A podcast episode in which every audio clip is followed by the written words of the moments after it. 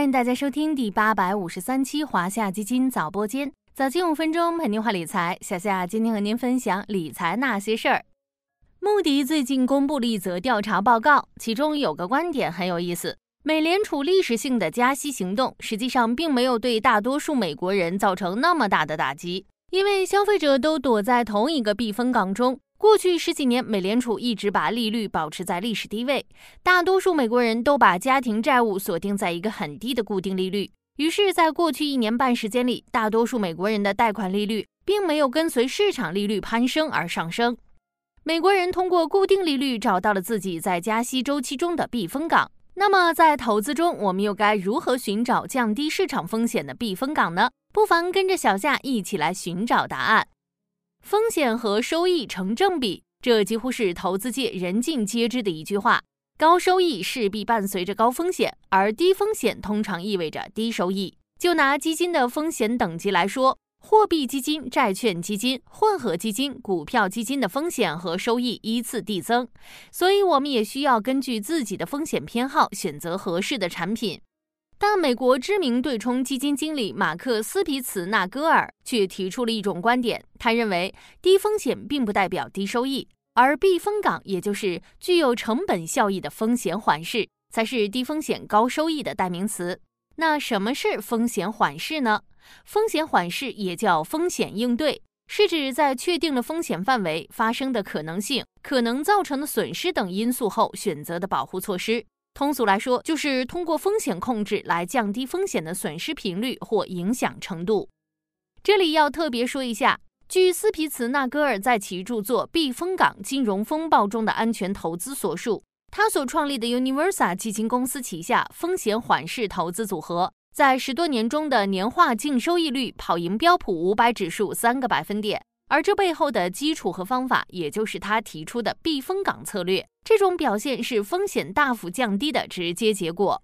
斯皮茨纳戈尔在书中提出了三种风险缓释的手段，这三种方法可以控制风险，减小极端行情下的损失，同时提高组合的整体收益。咱们不妨来了解一下：一是价值存储避风港策略，这种策略的核心在于。把部分财富配置到和风险资产相关性比较低的低风险资产中，比如说，如果小夏有一百万资金用来投资，其中百分之六十，也就是六十万资金投资货币基金，那么当权益市场出现极端行情时，这百分之六十的货币基金将会作为避风港，减小组合整体的风险。斯皮茨纳戈尔找到的价值存储避风港是三月期国债。这一资产常年来保持百分之四点八的收益率，但在目前的利率环境中，我们比较难找到这样高利率的低风险资产。二是保险避风港策略，这种策略的核心是把少量财富分配给保险，有点像我们之前介绍过的标普家庭资产配置策略，用较少的资金来获得较大的风险控制作用。三是阿尔法避风港策略。这个策略和咱们刚说的第一个策略——价值存储避风港有点相似，后者的核心是找到相关性比较低的低风险资产，而阿尔法避风港的核心则是利用找到负相关性资产，从而避免出现风暴来了所有船都沉了的惨状。根据股债资产的跷跷板特性，我们可以把债券基金作为阿尔法避风港策略的组合目标，用来平衡股市的风险。反过来，如果你主要配置的是债券基金，也可以适当把权益基金加入组合，用来平衡债市的风险。其实大家有没有发现，斯皮茨纳格尔提出的避风港策略，归根结底都是一些我们曾经介绍过的常识。首先，建立风险控制思维。巴菲特曾说过，在过去的五六十年中，他和查理经历过账面亏损百分之五十的情况。但永久性损失从来没有超出过他们资产的百分之二。投资规则第一条：永远不要损失。第二条：永远不要忘记第一条。这句话必须被深深地刻在脑海里。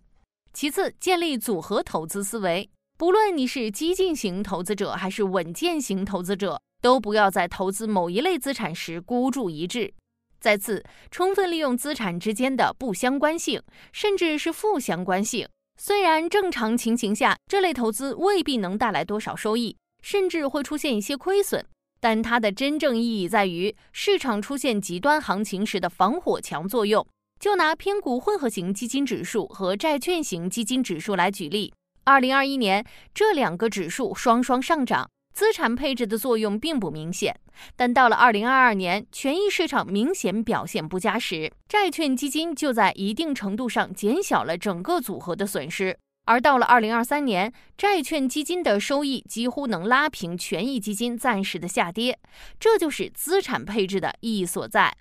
好了，今天的华夏基金早播间到这里就要结束了，感谢您的收听，我们下期再见。